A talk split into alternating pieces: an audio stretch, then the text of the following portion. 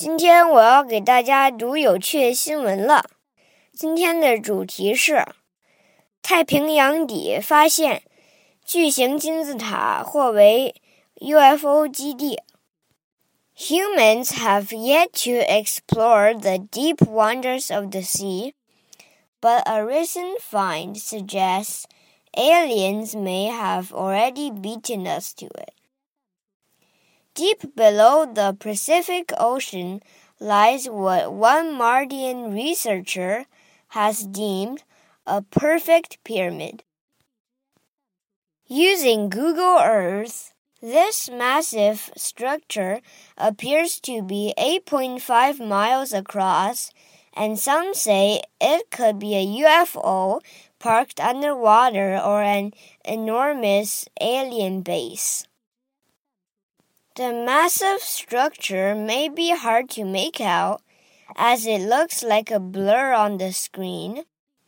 But if you envision a pyramid and squint while looking at the area, it might appear in the front of your eyes.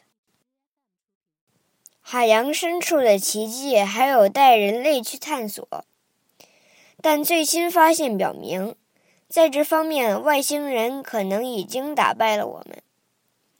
一名火星研究员认为，在太平洋深处有一座完美的金字塔。通过 Google Earth 发现，这个巨大的建筑看起来边长有8.5英里。有人说，它可能是一个停在水下的不明飞行物。或巨大的外星人基地，如此巨大的建筑可能很难辨认，因为它在屏幕上看起来像是模糊一片。